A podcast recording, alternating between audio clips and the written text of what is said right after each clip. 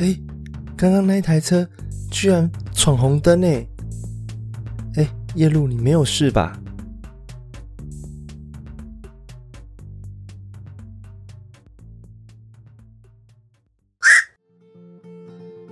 嗨，各位朋友们，大家好！十月十号是台湾的国庆日，但是这天有很多节日是我们要注意的，其中一个就是国际路杀日。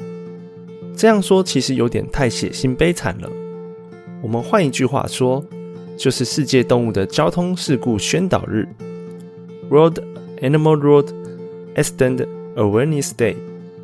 说到交通道路安全教育，其实那个观念不只是为了人类，同时还是为了地球上会经过道路的生物。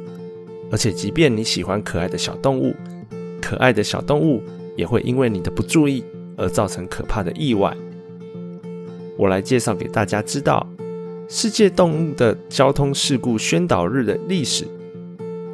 每天有六百三十只猫死于车祸，但这样的意外只有二十五趴是致命的，另外七十五趴是有可能存活下来的。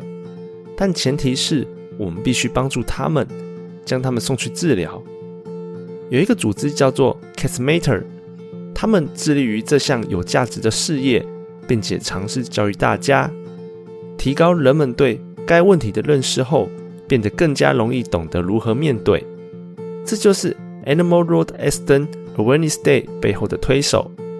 每年道路上的动物意外导致十万只狐狸、五万只的獾、五万只鹿、三千万只鸟，还有刺猬死亡。而刺猬从以前的二十九趴死亡率居榜首，现在已处于极度濒危状态。在二零一六年十二月，英国报道，刺猬因为气候暖化导致生育率变高，为了得到更多的食物，必须穿越道路，而造成路杀的威胁。根据统计研究，估计准确的死亡率大概为七千万只动物。英格兰高速公路声称。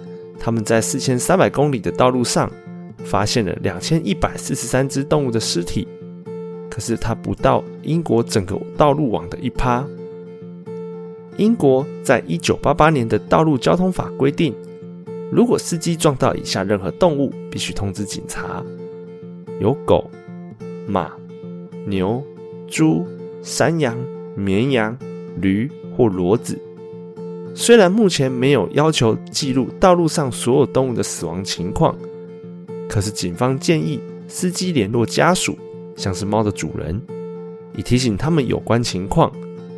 不管有什么规定，最重要的是，如果动物在最初的车祸冲击中幸存下来，它就有机会获得治疗而生存。这是一个事件，但无时无刻的发生，许多动物被忽视的原因。仅仅是驾驶者没有足够重视他们的生命。有人问说：“这不就是小动物吗？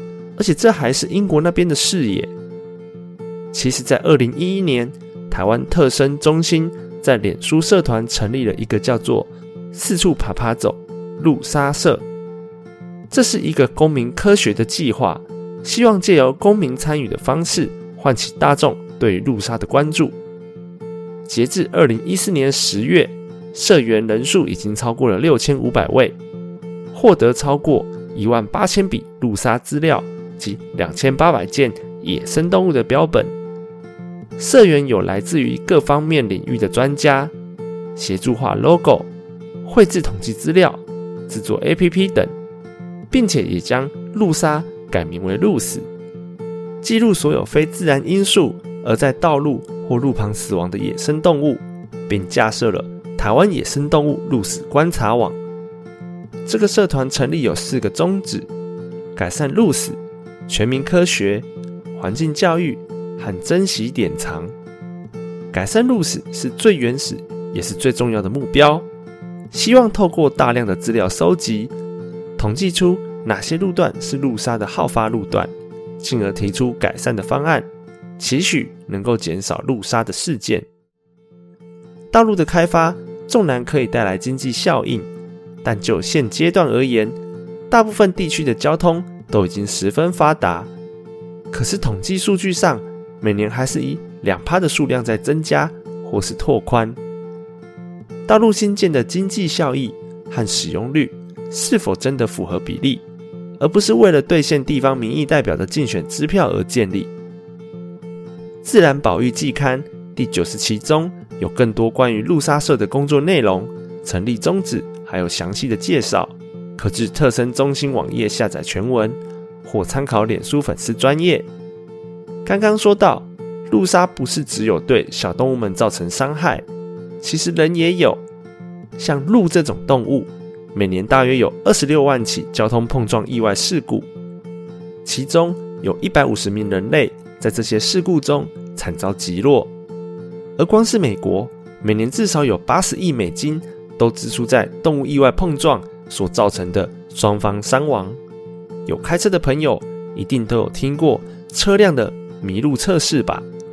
简单的说，就是当你在路上高速行驶时，突然遇到一头从两侧路边窜出来的麋鹿时，你的紧急反应能否让你的车安然闪过它呢？还是因为车子性能不佳而翻车，或是迎头撞上呢？醒醒吧，你的眼睛业障重。台湾根本就没有迷路，不要再一昧的追求车子的性能，而不改变自己的三宝态度了。你更应该要注意的是，你有没有好好遵守交通道路行驶的基本安全守则，以及台湾的交通道路战争之下，你能够幸免吗？更重要的是。如果今天真的发生碰撞事故，你知道如何紧急处理吗？想想看，我们还能怎么做呢？我们要怎么去帮助更多的动物呢？好啦，今天的节目介绍就到这边喽，我们下个节日见，拜。